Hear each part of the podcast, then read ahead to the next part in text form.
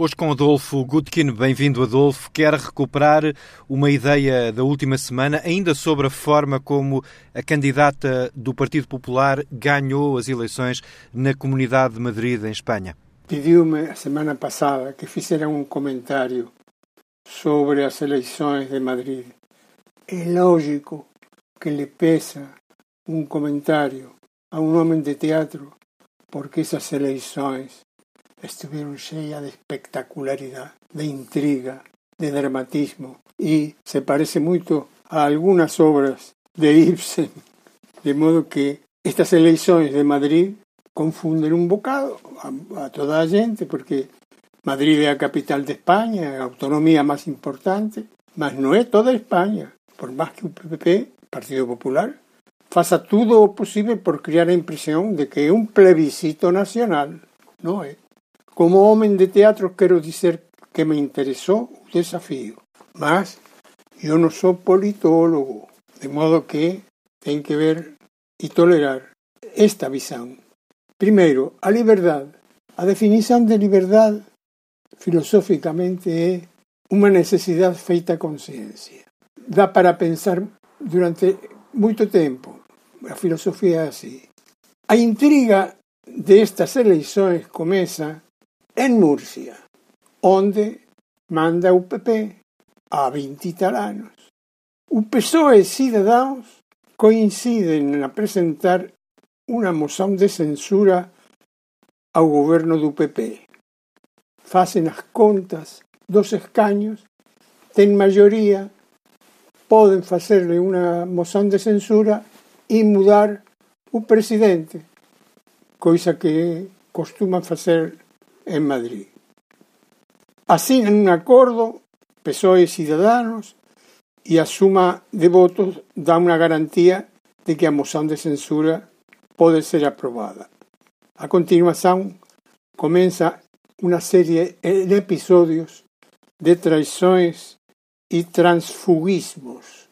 Deita baixo a maniobra e a moción de censura fracasa porque tres ou cuatro diputados renuncian ao partido e piden a filiación ao PP, transfugismo.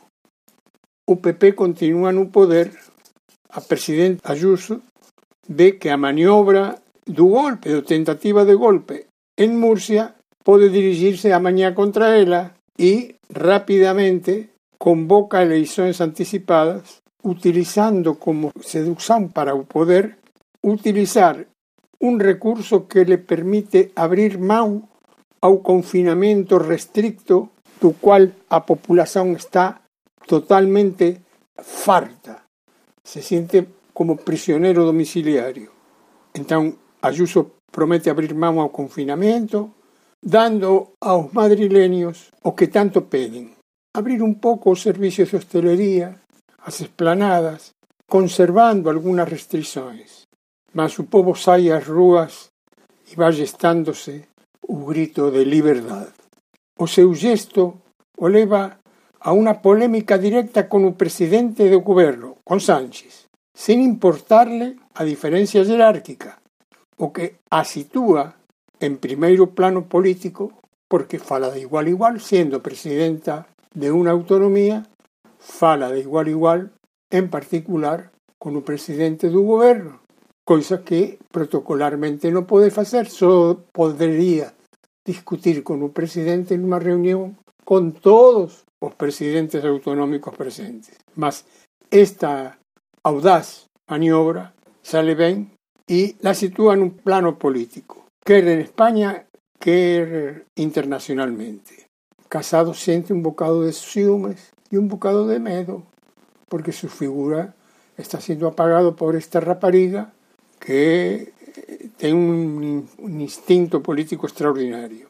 Rápidamente organízanse manifestaciones con cartaces que solo utilizan una palabra, libertad. Pocos comprenden o enunciado de que libertad é necesidade feita conciencia. E para dramatizar ainda máis a situación, Pablo Iglesias perde o rebelde, deixa de ofender o protocolo e a esquerda já non o ve como aquel rapaz que haya inspirado no poder para a imaginação no poder de maio 68 en París.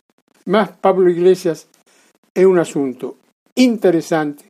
O tema que levantou, que é acabar con o bipartidismo, sugerindo que a representación proporcional sería máis justa e cando vemos na práctica que un diputado pode mudar unha estrategia nacional, dá para pensar se é moito útil este pluripartidismo.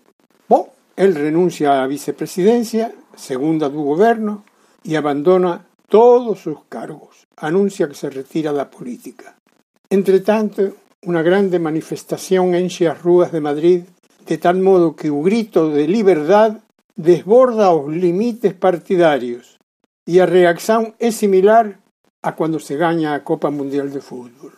Temos agora en primeiro plano as masas populares. Estas están ben vestidas e comportadas e van gritando liberdade mentre exhiben o seu cartaz.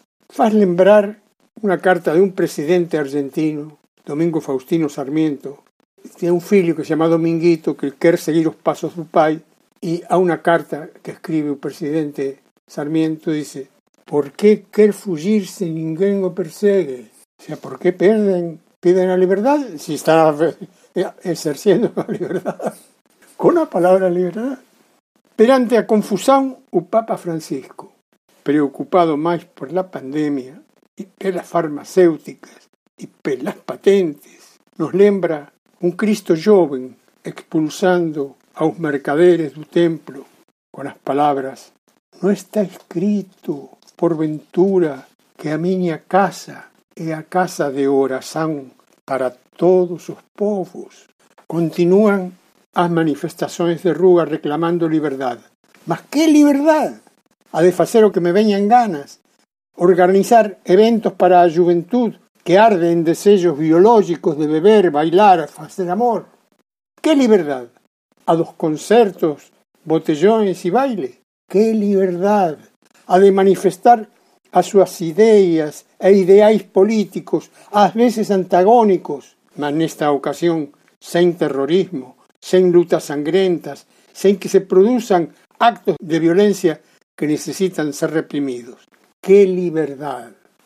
A das mulleres musulmanas que proclaman o seu direito a utilizar o veo en Occidente, e até a gurca que apaga os seus contornos femininos, ou a liberdade da jovencita frutal que exhibe todo o seu corpo nu nas praias, excepto un fío entre as nádegas e un triángulo pequeno numa zona sagrada.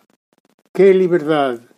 A la muller que regresa a su casa despois de un día de un, ou unha noite de traballo, de estudos ou de amizade e copos, e é asaltada por unha manada de salvagens que abusando da oscuridade, da forza física e do número de atacantes, son cinco contra un, violan o máis sagrado que ten unha muller contra o conceito de mãe, de irmá, de noiva, Que liberdade!